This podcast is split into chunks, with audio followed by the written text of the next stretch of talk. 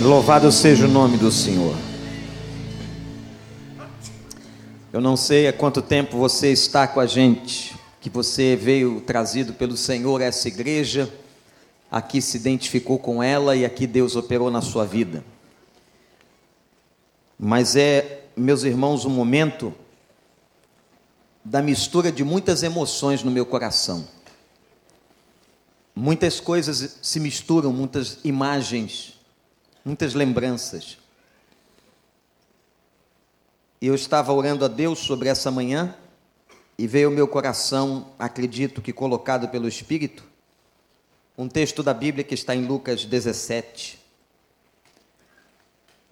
Lucas 17, versículo 11.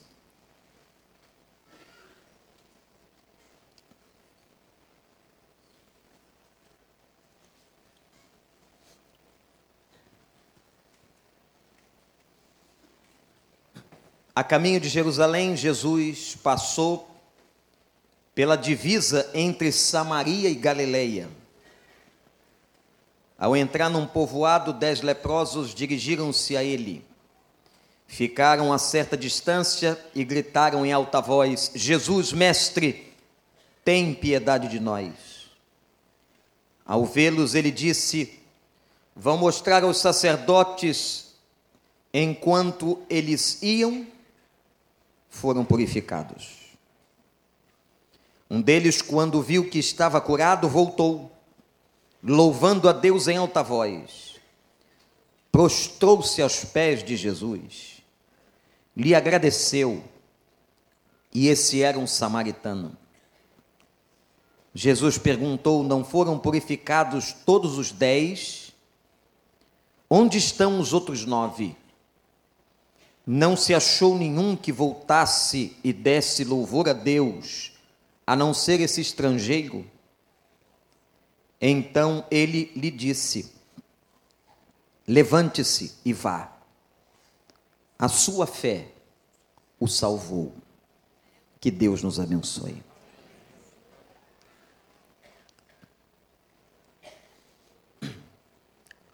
A ideia de igreja ficou tão distorcida na mente da gente, que quando a gente fala de igreja, parece que nós não estamos falando de nós. Parece que nós estamos falando de uma instituição, de um CNPJ, de uma empresa, de um lugar específico, de um templo, isso tudo é distorção. É distorção do conceito bíblico, teológico, doutrinário errado sobre o que é a igreja que você e eu aprendemos. A igreja não é um sítio, não é uma praça, não é um lugar. Quando um pregador fala ou prega sobre um processo de cura, você toma para você. Eu quero ser curado. Quando um pregador prega sobre a bênção de Deus, você toma para você e diz: Eu quero ser abençoado. Mas parece que quando a gente fala de igreja, nós não estamos falando de nós mesmos. Por quê? Porque nós temos um conceito distorcido sobre o que é igreja. Quando a gente fala de igreja, eu falo de você. Eu estou falando de você que hoje é templo do Espírito Santo de Deus. Você que um dia recebeu o Evangelho, se arrependeu dos seus pecados, tomou uma decisão ao lado de Cristo submeteu sua vida a Ele, passou a ser templo do Espírito Santo e agora congrega no ajuntamento dos salvos e remidos no sangue do Senhor. Igreja é o ajuntamento daqueles que receberam essa experiência, daqueles que um dia tiveram na sua vida um encontro pessoal com Jesus. Por isso, gente, que quando nós estamos celebrando 27 anos, não importa qual foi o tempo que você chegou, se com 5, se com 10, 15, 20 ou 26 anos, o fato é que nós estamos celebrando esse ajuntamento de pessoas salvas pelo sangue de Jesus.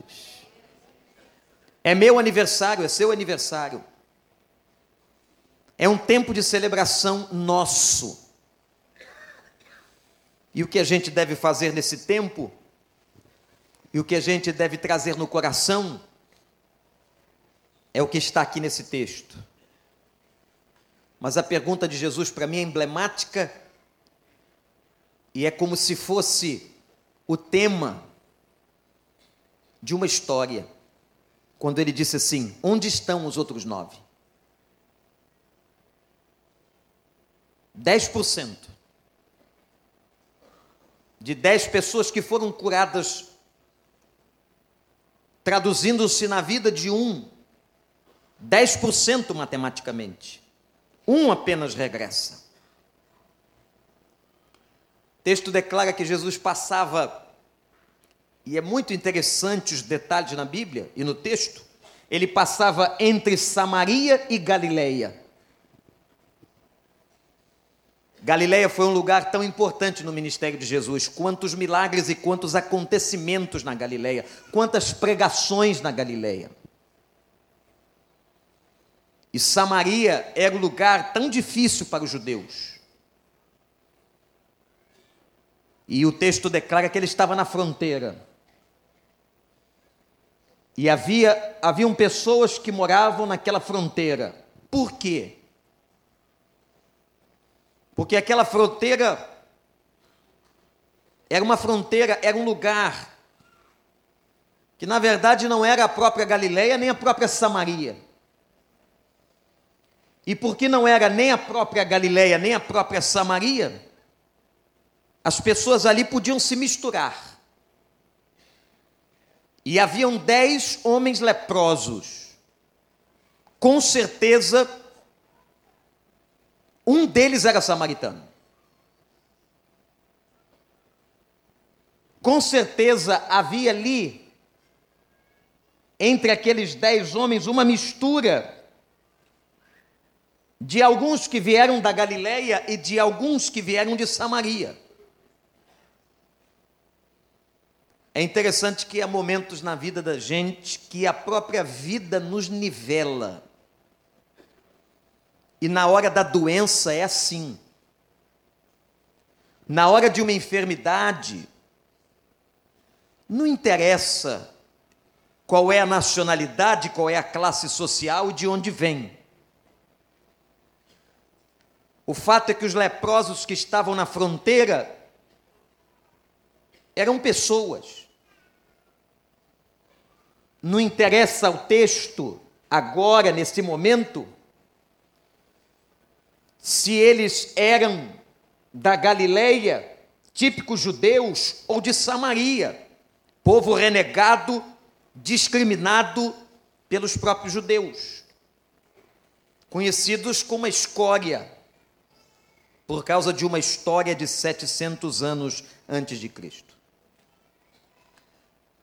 Quando aqueles homens saem, eles saem identificados por leprosos.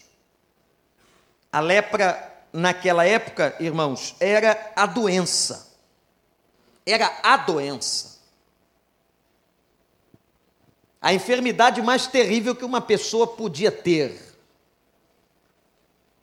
Porque a lepra excluía a pessoa de uma vida social.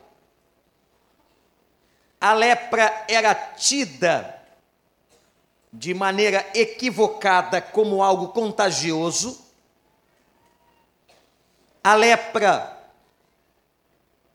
transformava a aparência de uma pessoa. Haviam níveis e tipos diferentes de lepra.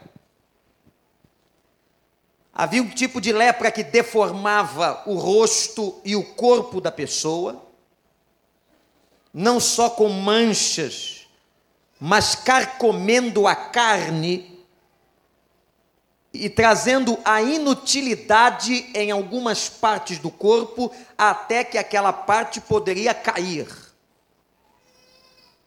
Era uma mutilação. A lepra trazia uma imagem feia do ser humano, mas trazia consigo algumas ideias de que aquele homem era um grande pecador e que estava debaixo de castigo. A lepra era tão desgraçada que os leprosos eram colocados fora da cidade num buraco. Ninguém devia se aproximar dali. Parentes dos leprosos, dependendo do nível da lepra, se aproximavam do buraco, amarravam os alimentos e faziam descer alimentos com água até o buraco, para que o leproso se alimentasse, porque eles não podiam estar em contato com os seres humanos normais, sadios ou comuns. Dizia a lei que se um leproso se aproximasse, devia ele, por cuidado próprio, gritar e dizer, advertindo a quem vinha: Eu sou imundo. Ele declarava sobre ele: Eu sou imundo. Imagina o que acontecia na cabeça de um leproso. Imagina, meu irmão, o nível de degradação de autoestima, imagina a situação deste doente, distanciado da sociedade, abandonado pela família, muitos deles, que o contato que às vezes tinham com alguém era por uma corda. Esse homem estava ali, ou esta mulher, naquela cova. Por isso, que esses dez homens estavam na fronteira. E quando estavam na fronteira, eles estavam ali nivelados, sofrendo da mesma doença, condenados pelo mesmo mal, destruídos da mesma forma, psíquica e fisicamente. É aí que vem e entra a figura de Jesus. E quando Jesus se aproxima, diz a Bíblia que eles vão ao encontro do Senhor. E aqui começa a história deste encontro. Quando a primeira coisa que eles fazem, diz a palavra de Deus, é gritar. Esta é a palavra que está aqui. Eles não vão pedir, Senhor, por favor, por gentileza, atenda-nos. Por misericórdia, olha para nós? Não. O versículo 13 diz que gritando eles vão ao encontro, demonstrando todo o desespero, o sofrimento. Mas um fato me chama a atenção: eles chamam Jesus de mestre. Por que chamaram Jesus de mestre?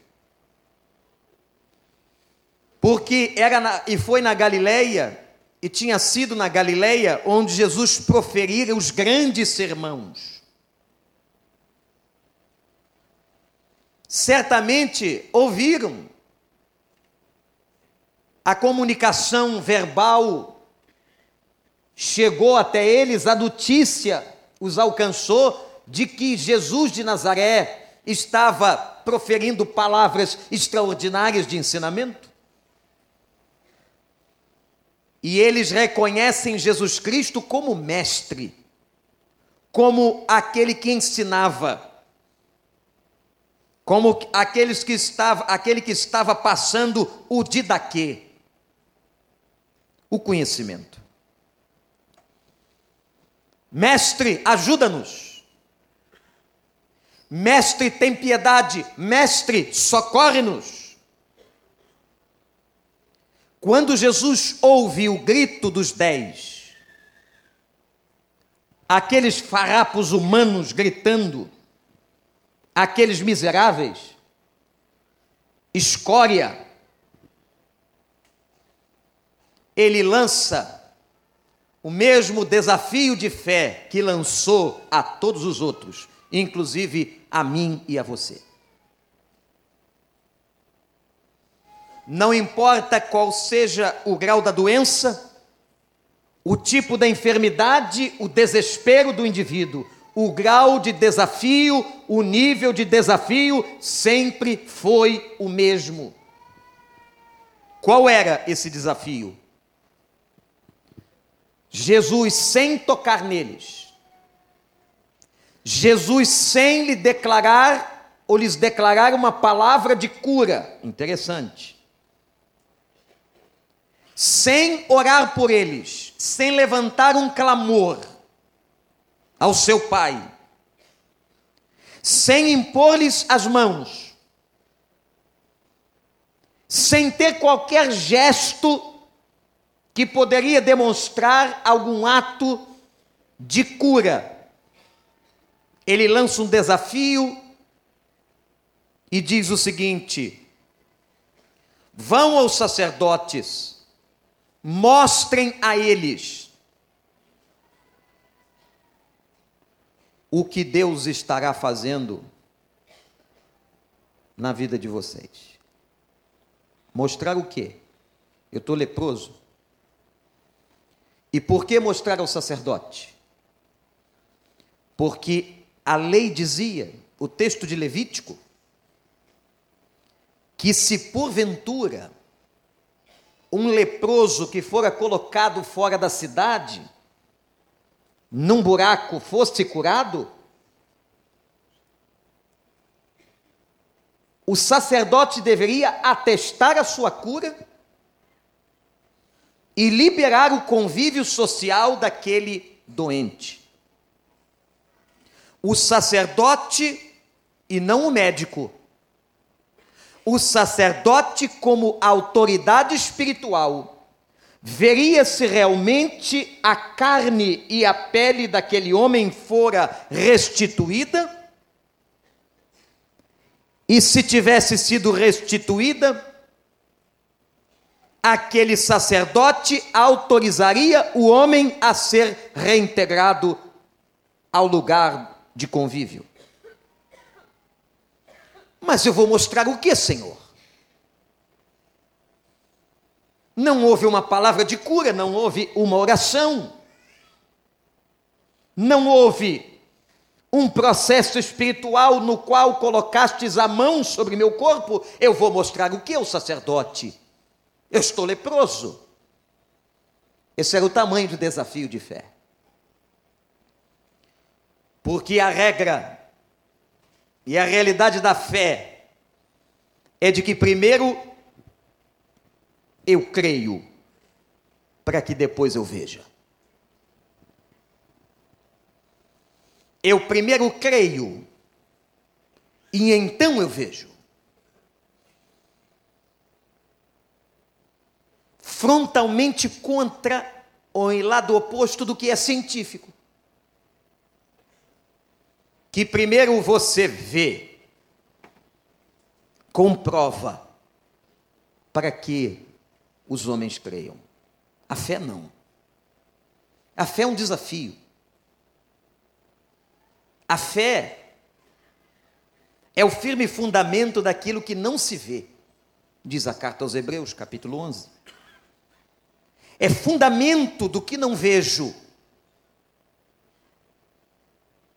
Voltem, mostrem ao sacerdote. E o texto declara que os dez dão um passo de fé. E deram um passo de fé, e a Bíblia diz que foram curados. Louvado seja o nome do Senhor. ao perceberem a cura, cada um toma uma decisão e um rumo na vida. A Bíblia diz que um, 10% do grupo, um volta para agradecer. E aqui está, meus irmãos, o ponto que eu gostaria que você atentasse como ponto central dessa reflexão: o problema da gratidão. A nossa natureza, que é uma natureza decaída, que é uma natureza pecaminosa até nós deixarmos esse corpo e esse mundo, como Paulo disse, é uma luta viver nesse corpo, porque o mal que eu não quero eu faço, e aquilo que eu gostaria de fazer não consigo. Se estabelece um conflito muito grande. Uma das características da nossa natureza é a ingratidão. Como outra característica da nossa natureza é a rebelião. Nós temos isso diante de nós e dentro de nós. Isso significa que em todo tempo nós somos desafiados pela nossa carne a nos rebelarmos. Nos rebelarmos contra a autoridade de Deus, contra a autoridade das pessoas, isto é, da nossa natureza decaída. Por isso que a Bíblia diz que nós temos que orar e vigiar o tempo todo e estarmos cheios do Espírito. Porque se nós não damos vazão ao Espírito na dominação da própria carne, a carne nos domina. E esse fator da ingratidão é um fator muito presente em nós. E eu não sei de que maneira, mas a ingratidão se mistura com orgulho. Parece que alguns componentes que nós temos dentro de nós é como pão e manteiga. São duas coisas diferentes, mas que casam muito bem. E se há duas coisas que casam muito bem, é ingratidão e orgulho.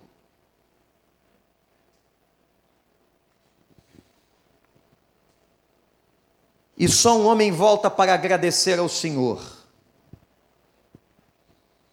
E o texto diz que Jesus faz o seguinte questionamento: não foram purificados dez?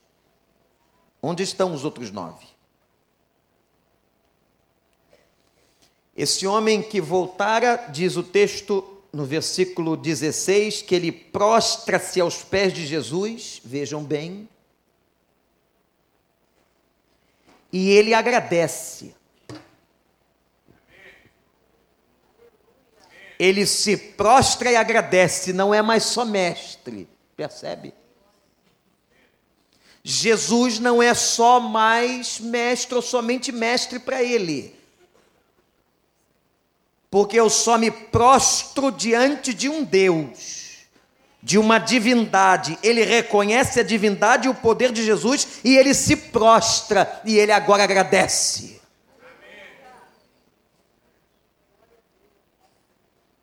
E eu quero aqui lhes mostrar um outro tipo de fé. Uma fé completa, uma fé essencial, uma fé fundamental, porque a Bíblia declara, eu não sei se você já tinha lido isso nesse texto,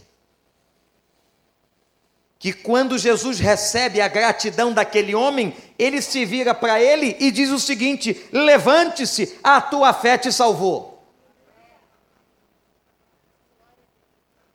A tua fé te salvou. Amém. Somente aquele recebe a palavra de salvação. Amém. Onde estão os outros nove? Os irmãos percebem a profundidade da história? Nós estamos diante da exposição de dois tipos de fé. Uma fé muito mais simples, que talvez esteja diante da maioria, de uma grande, de um grande número da população. Aquela fé, aquela confiança num poder maior.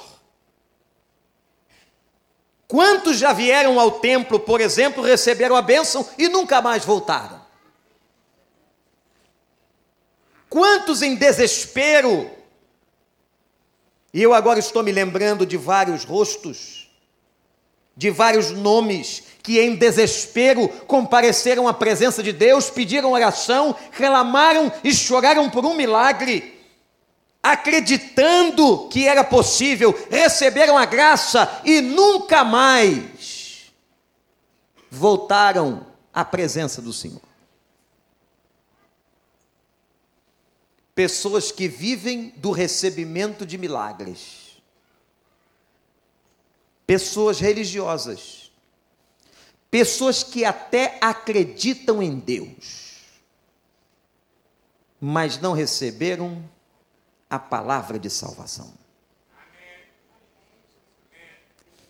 Quem recebe a palavra de salvação é aquele que volta para agradecer e se prostra. É outro tipo de fé. É a fé do reconhecimento. É a fé da submissão. É a fé que abaixa o orgulho e se submete a Deus. Isso é temor. A palavra temor, que aparece na Bíblia, o temer a Deus não é ter medo dele. Temer a Deus é reverenciar e respeitar a sua autoridade.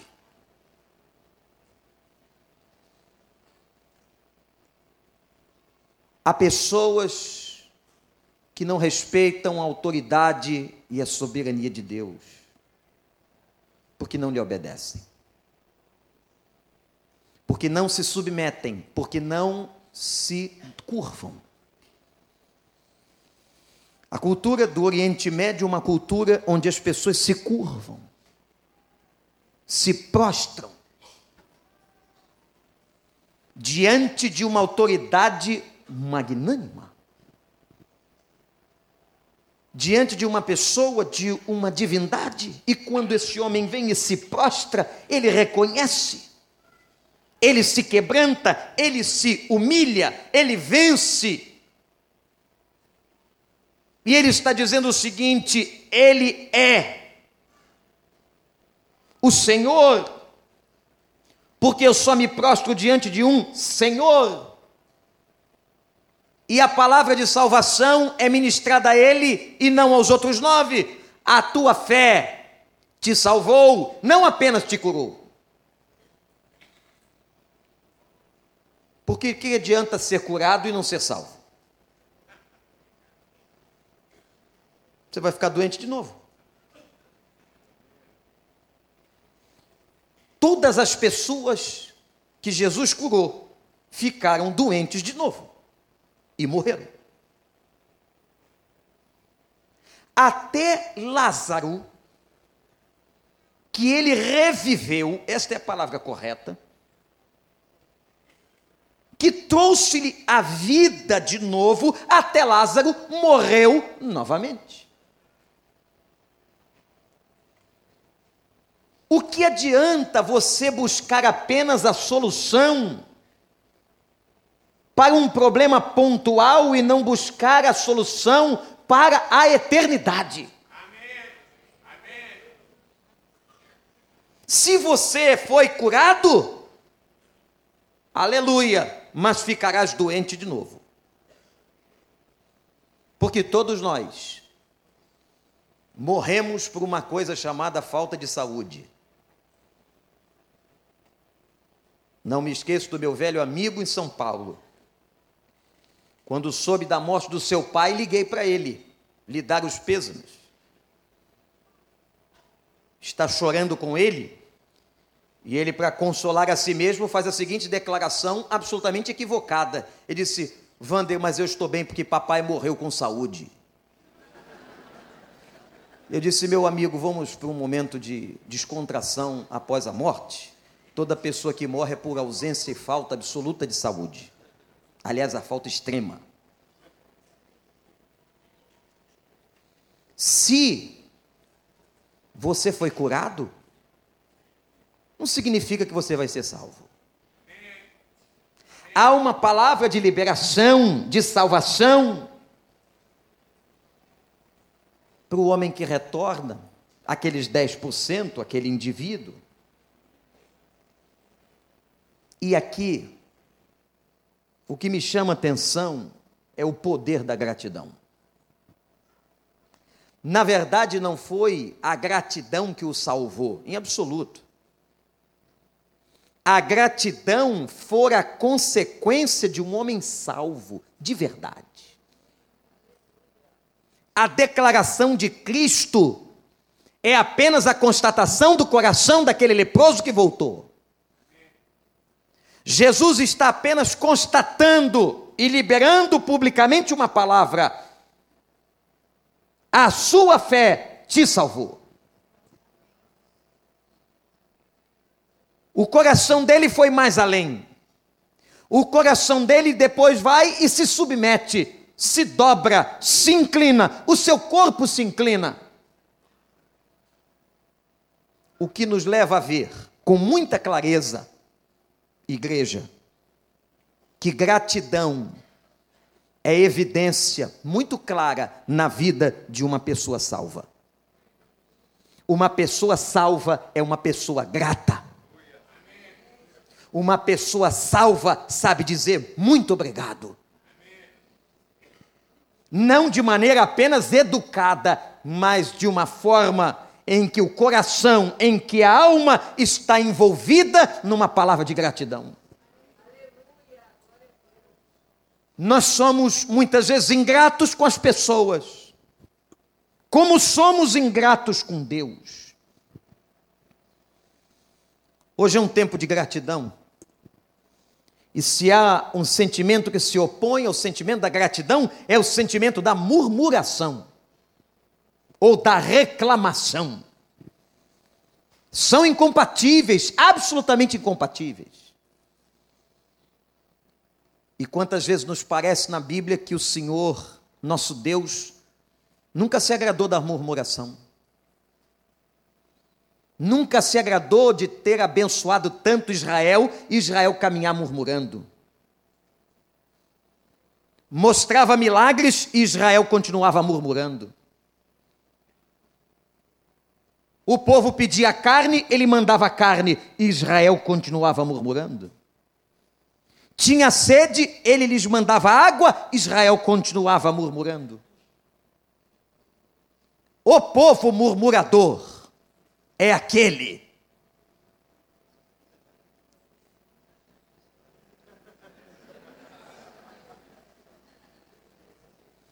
que murmura, que reclama o tempo todo e não consegue como disse o pastor Elias de maneira tão profunda aqui semana passada, e não consegue ver o rei sentado no trono. Só vê o rei que está morto. Não consegue agradecer. Você já olhou para a sua vida e já percebeu, ou já teve uma ideia que você é um privilegiado, meu amigo. Que você é uma privilegiada que você tem muito mais do que precisa. Eu não vou falar do que merece, do que merece, porque você não merece nada. Eu não mereço nada.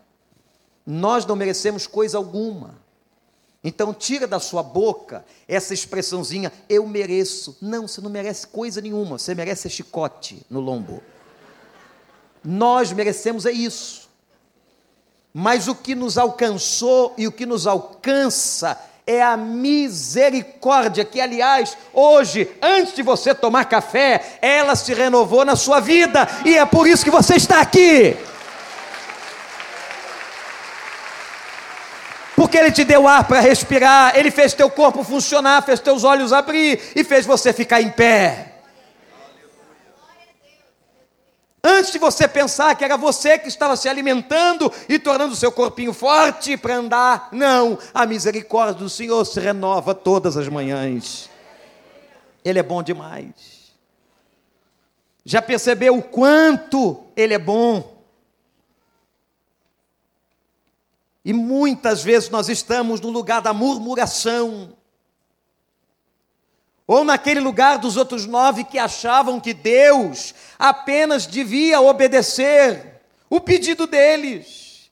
Eu quero só a tua bênção. Eu quero só que o Senhor me abençoe. Quantos são assim? Mas deve haver nos nossos lábios palavra de gratidão para todo sempre. E em todo tempo. A Bíblia diz: em tudo dai graças, porque esta é a vontade de Deus em vossas vidas.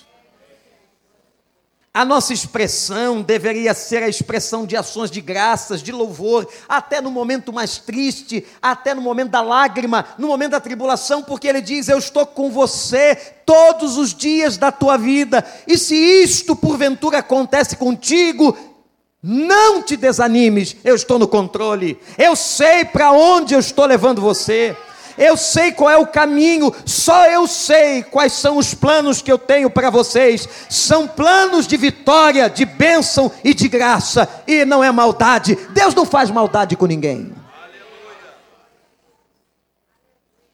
Mas se ele deixa você passar alguma tribulação, alguma dor, até nesse momento, Paulo diz assim: deem graças a Deus, porque é uma maneira pedagógica dele cuidar da gente, dele estar ensinando, dele poder dizer: Eu amo você, e como você só vai aprender assim, eu vou fazer assim. Porque tem horas que eu imagino que Deus disciplina a gente como um pai disciplina o seu filho. Quem tem filho aqui, você se lembra no primeiro dia que você deu a primeira palmada? O primeiro tapinha na mão? Primeiro dia que você viu que ele estava fazendo alguma coisa errada e você falava, ele não entendia, não entendia. E aí você vai ter uma atitude para traumatizar. É isso? É trauma. E aí, quando ele olhando para você, porque ele estava desafiando você, ou elazinha, aquela coisa linda de olhinho claro, não é? Aquela tchuca-tchucazinha linda que você tem em casa, ele, quando você fala, ele não escuta, e não escuta na segunda, na terceira, mas vejam, aí alguém dirá assim, mas é um inocente, mais ou menos. É pecador. Tanto é que eu me lembro do primeiro tapinha na mão, que ele ia colocando a mão olhando para mim. Por quê?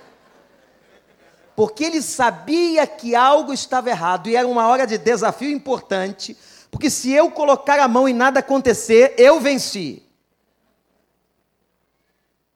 E vou fazer de novo. Então eles fazem com aquela cara de anjo,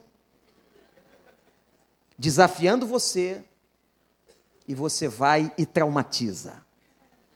Claro, de maneira proporcional à palavra. E dá um tapa na mão. Ao traumatizar, ele faz o quê? Chora. Mas ele volta ao lugar?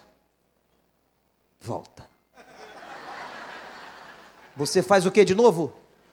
Traumatiza. O ser humano é assim, o animal é assim. Que nós, é a nossa natureza decaída. Hoje o cachorro lá de casa resolveu desobedecer uma ordem. Que já lhe tinha sido dada várias vezes. Com imposição de mãos, inclusive. fez uma coisa errada na hora errada, no lugar errado, tudo errado. Por que que quando eu me dirigi a ele falando em português e não latindo, ele que não tem cognição suficiente para entender o que eu estava dizendo, se deita e bota o queixinho assim.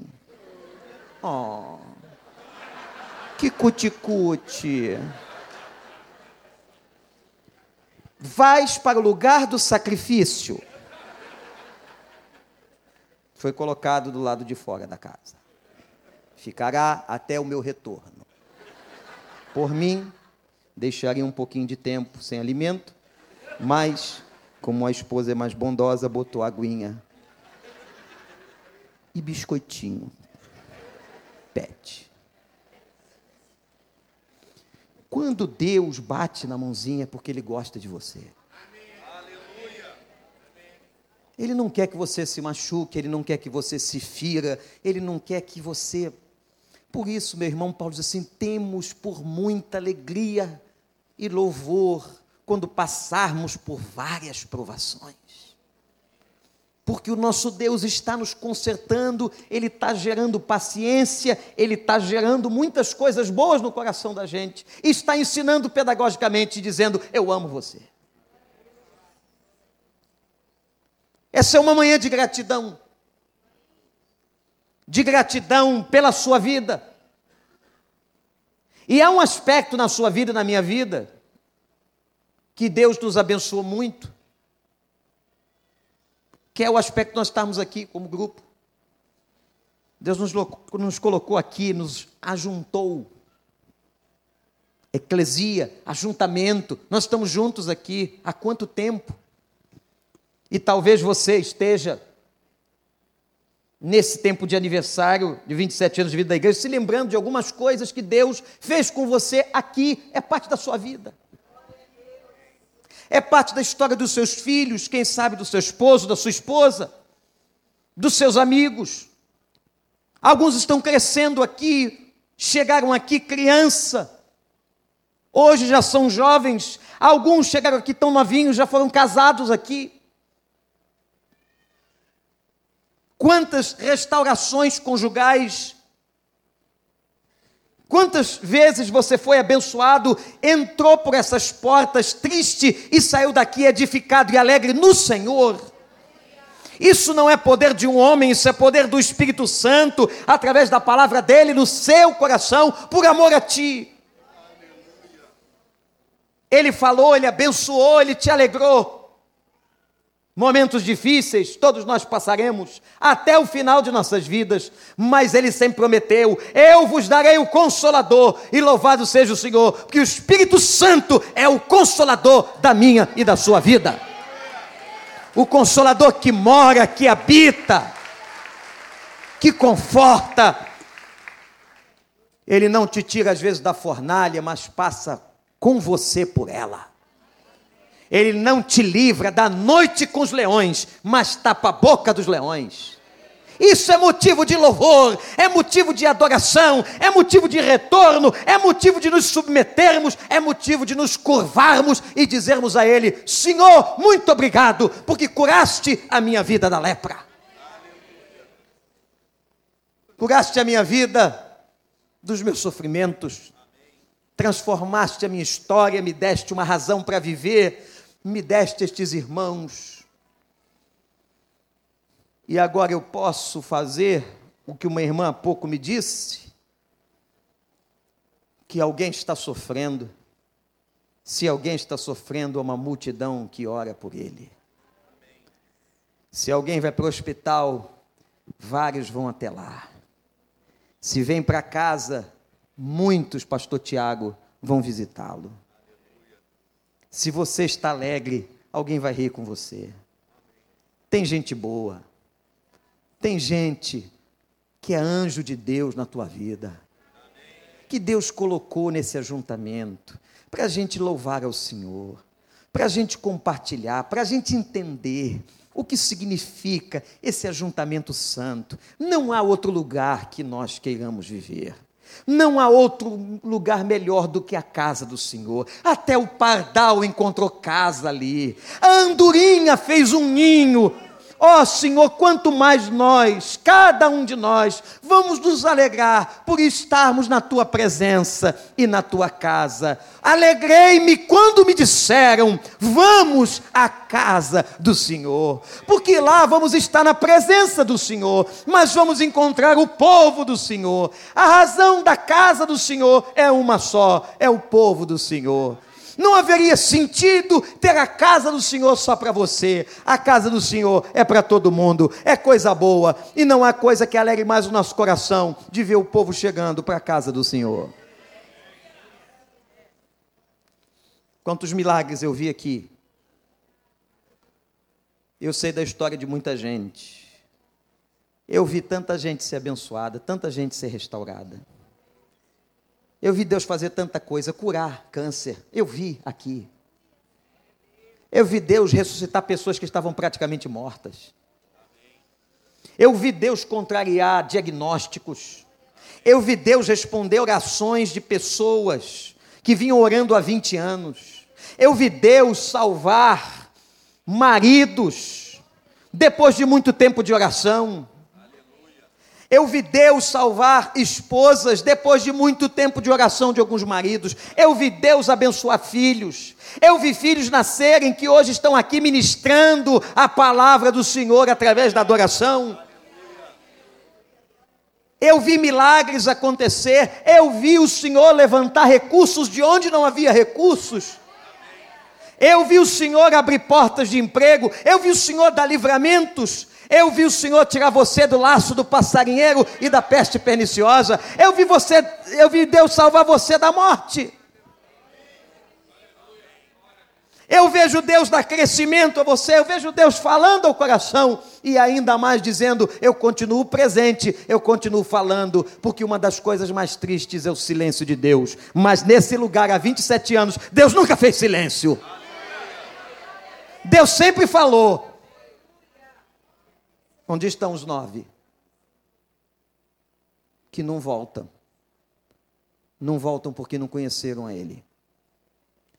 Não voltam porque só queriam a bênção, mas não queriam compromisso com quem abençoa. Não voltam porque estão na vala comum da maioria, que só quer receber, receber, receber, mas não quer se curvar diante da autoridade. Meus irmãos, talvez eu seja um pouco mais privilegiado, porque eu estou um pouquinho mais de tempo do que a maioria. Só isso. Mas a glória é toda dele. A glória nunca foi minha. A glória não é minha. A honra não tem que ser dada a mim. A honra tem que ser dada a Deus. E eu não falo, falo isso de lábios, eu falo isso de coração.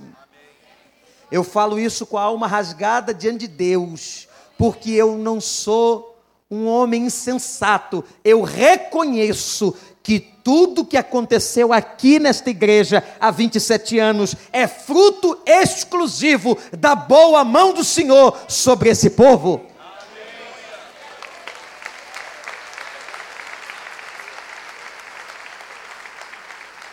Nas coisas pequenas ou nas coisas grandes, nos momentos fáceis, nos momentos difíceis. E é tão bom quando você passa pelo mesmo lugar que todo mundo passou. Eu também fui curado aqui. Deus também já tirou lepra de mim. Porque eu sou como vocês o fato de ter recebido um dom pastoral, porque pastorado é apenas um dom, como qualquer outro. O fato de receber um dom pastoral não me faz melhor do que você. Como hoje de manhã o meu filho chegou com uma pergunta da Bíblia que foi feita a ele, para ele responder hoje, na escola bíblica infantil. E eu disse para ele: Papai não sabe. Eu não sei a Bíblia toda.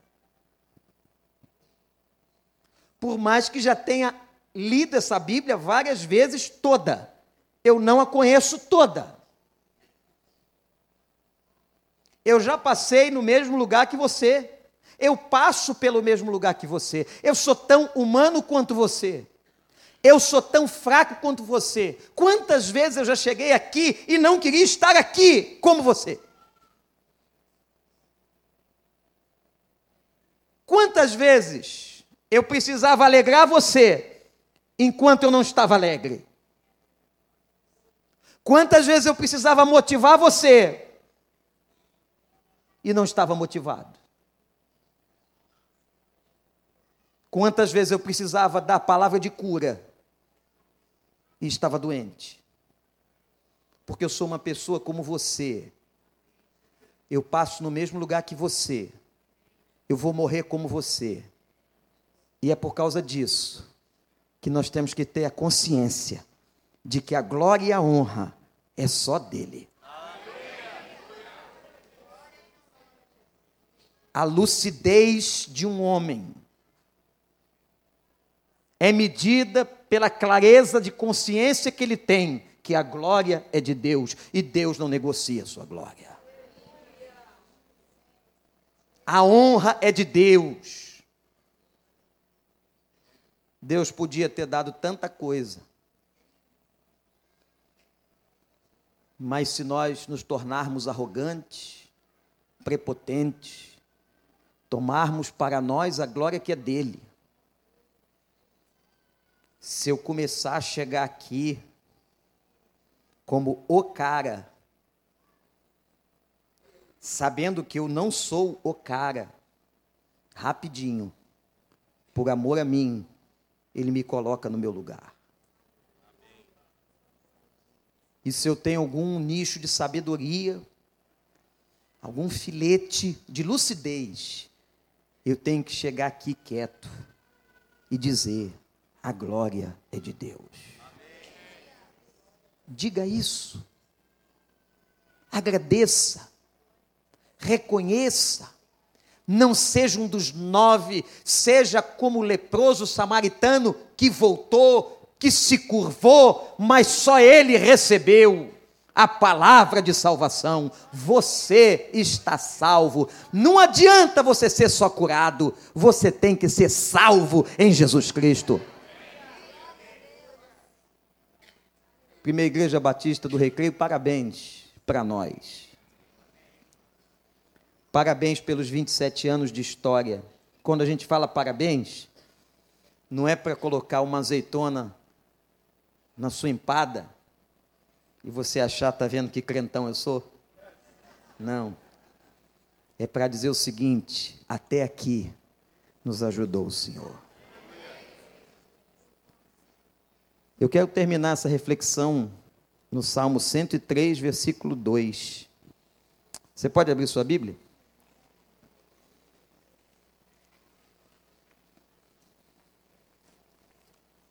Salmo 103, versículo 2.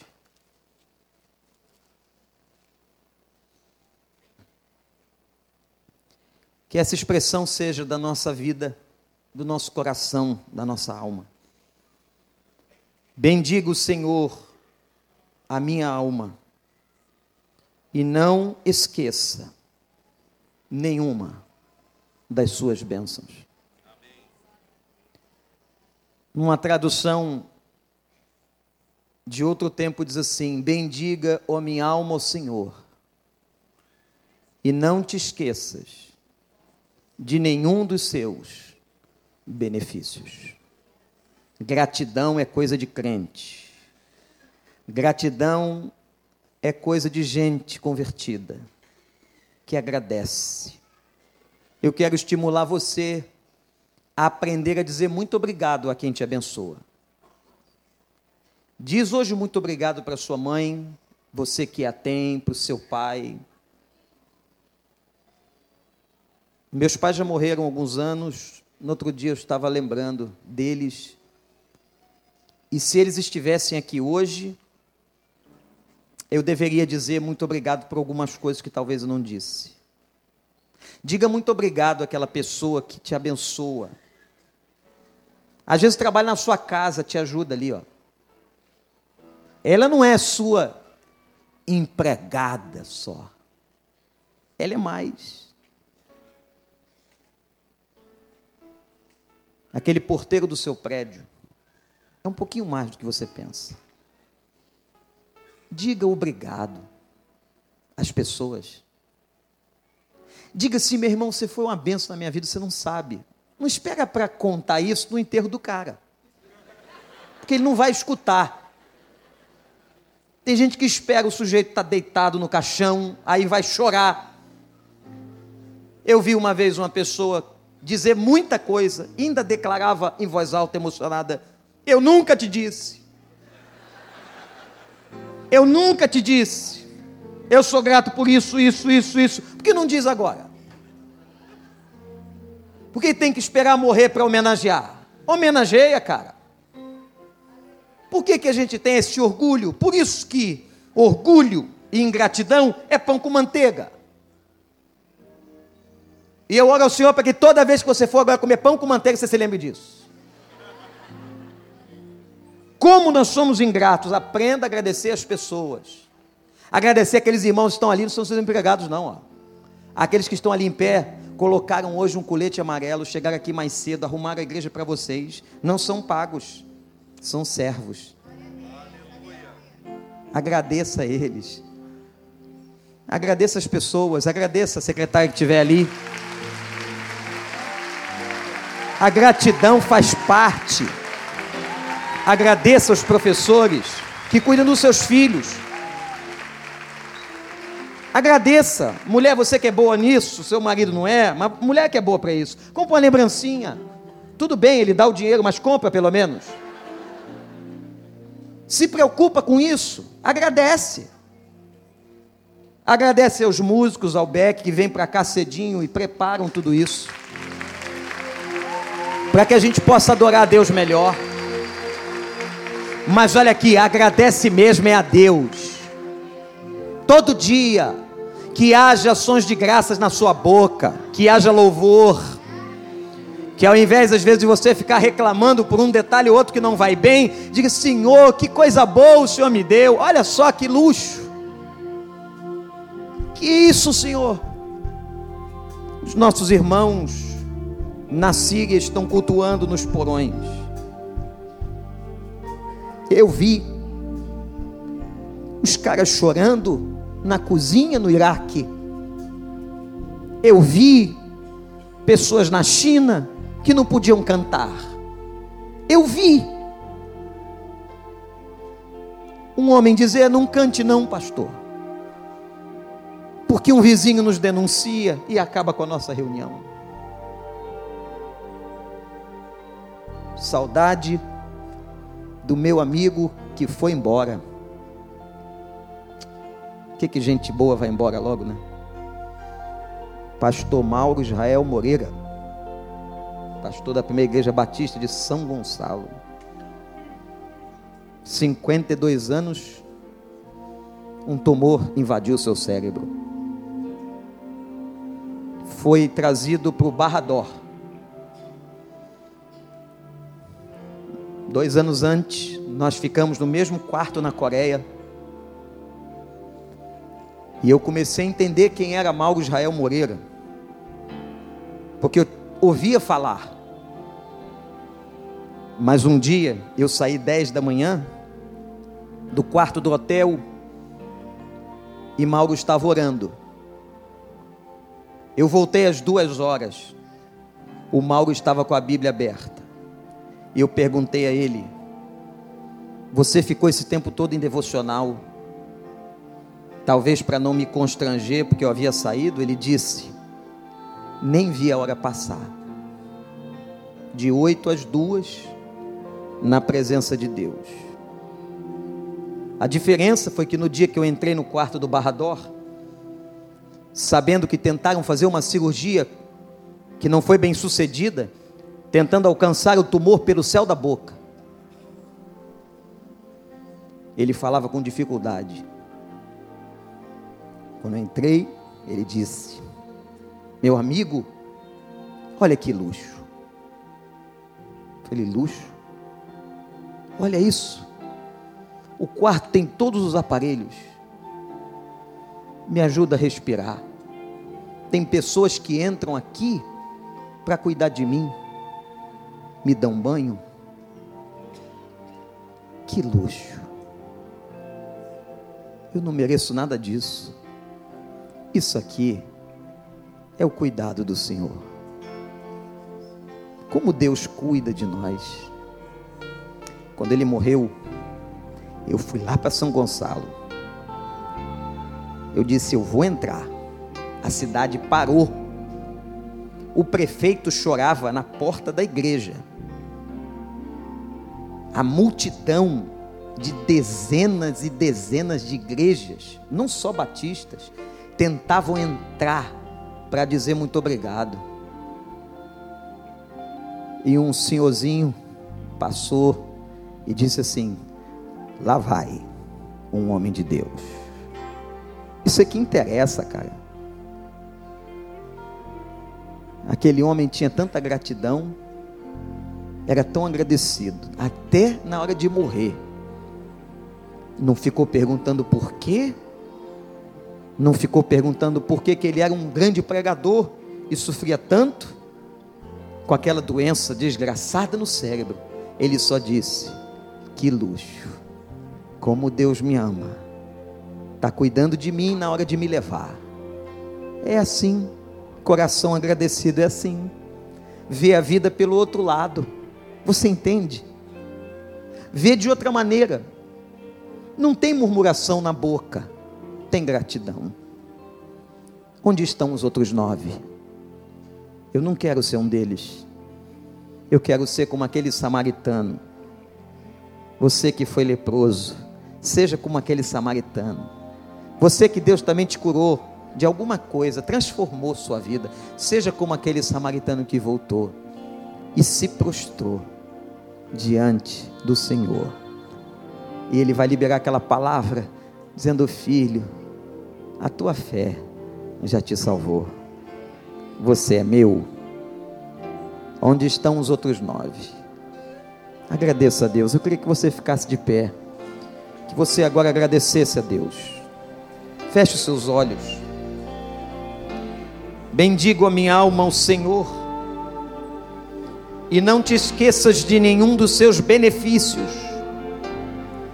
Agradeça a Deus pela tua vida Agradeça a Deus pelas pessoas que Ele colocou ao seu redor. Agradeça a Deus pelas curas, pela libertação. Agradeça a Deus pelo cuidado. Agradeça a Deus por esta manhã. Agradeça a Deus pela família. Agradeça a Deus pelo perdão que Ele já liberou.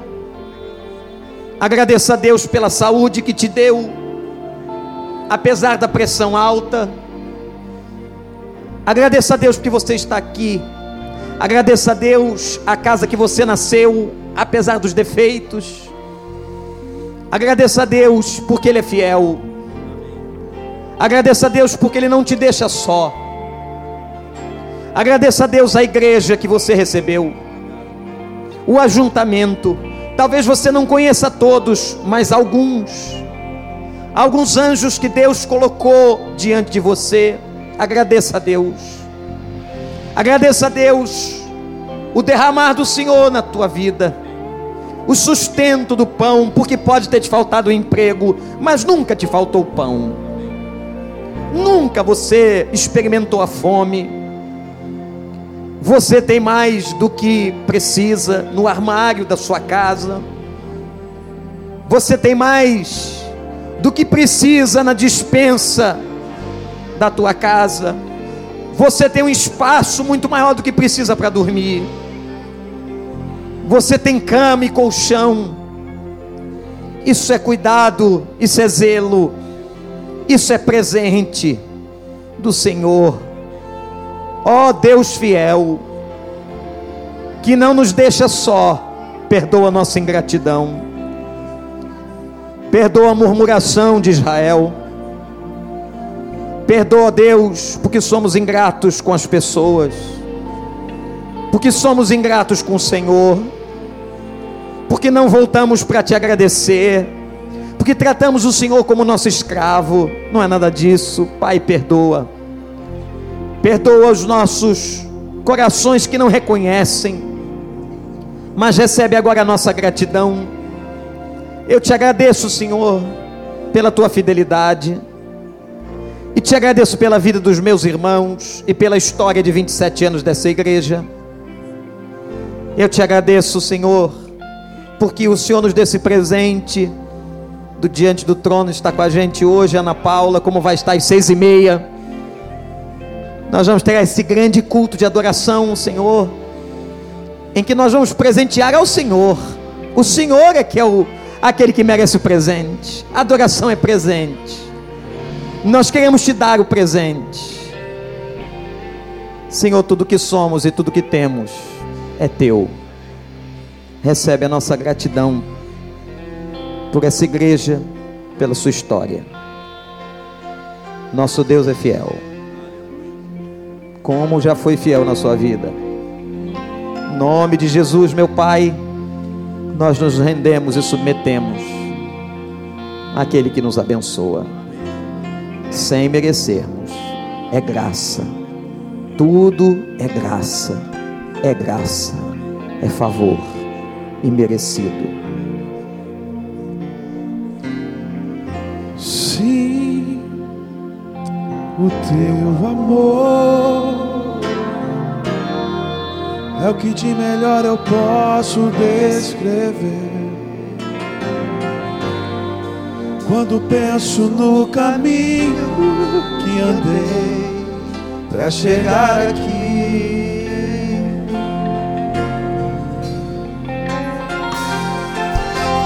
Sim, Você pode dar a mão a quem está ao seu lado? Se você puder, faça isso. É o que de melhor eu posso descrever. Quando penso no caminho que andei para chegar aqui, Diz assim, ó. eu vi milagre acontecer, eu vi sinais do céu, teu livramento me alcançou, a minha sorte mudou, eu vi teu bálsamo curar a minha dor, Senhor. Você viu? O impossível aconteceu, bateu a minha porta, ninguém acreditou, mas eu não desisti. Meu choro durou uma noite, Foi o tempo de Deus. Mas a minha alegria chegou. Declare isso a Deus. O nosso Deus é fiel, Ele é fiel e não nos deixará nunca sós. O nosso Deus não nos deixará sós. O nosso Deus é fiel, Oh, Deus é fiel. fiel e não nos deixará O nosso Deus é fiel e não nos deixará só. Sim, o teu amor quebranta o meu coração. Diz isso para ele, é uma oração. O teu amor Adore sabendo e sentindo o seu irmão aí do é o seu que lado. de melhor eu posso descrever. Não tem nada melhor do que esse amor. Quando penso no caminho Quantas coisas você já passou para chegar aqui? Pra chegar, eu vi milagre acontecer. Eu vi milagre acontecer. Eu vi sinais do céu. Você viu? Teu livramento Agradece. me alcançou. A minha sorte mudou. Eu vi teu bálsamo curar a minha dor, Senhor. Ele curou a tua dor. O impossível aconteceu, bateu a minha porta, ninguém acreditou, mas eu não desisti. Aleluia! Meu choro durou uma noite, Por um tempo, mas a minha alegria chegou. O nosso Deus é fiel. Ele é fiel.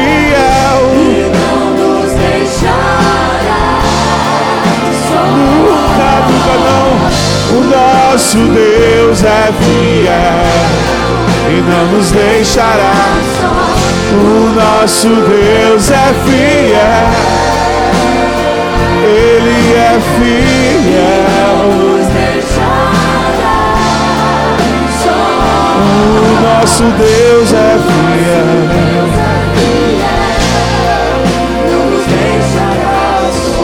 O nosso Deus é fiel.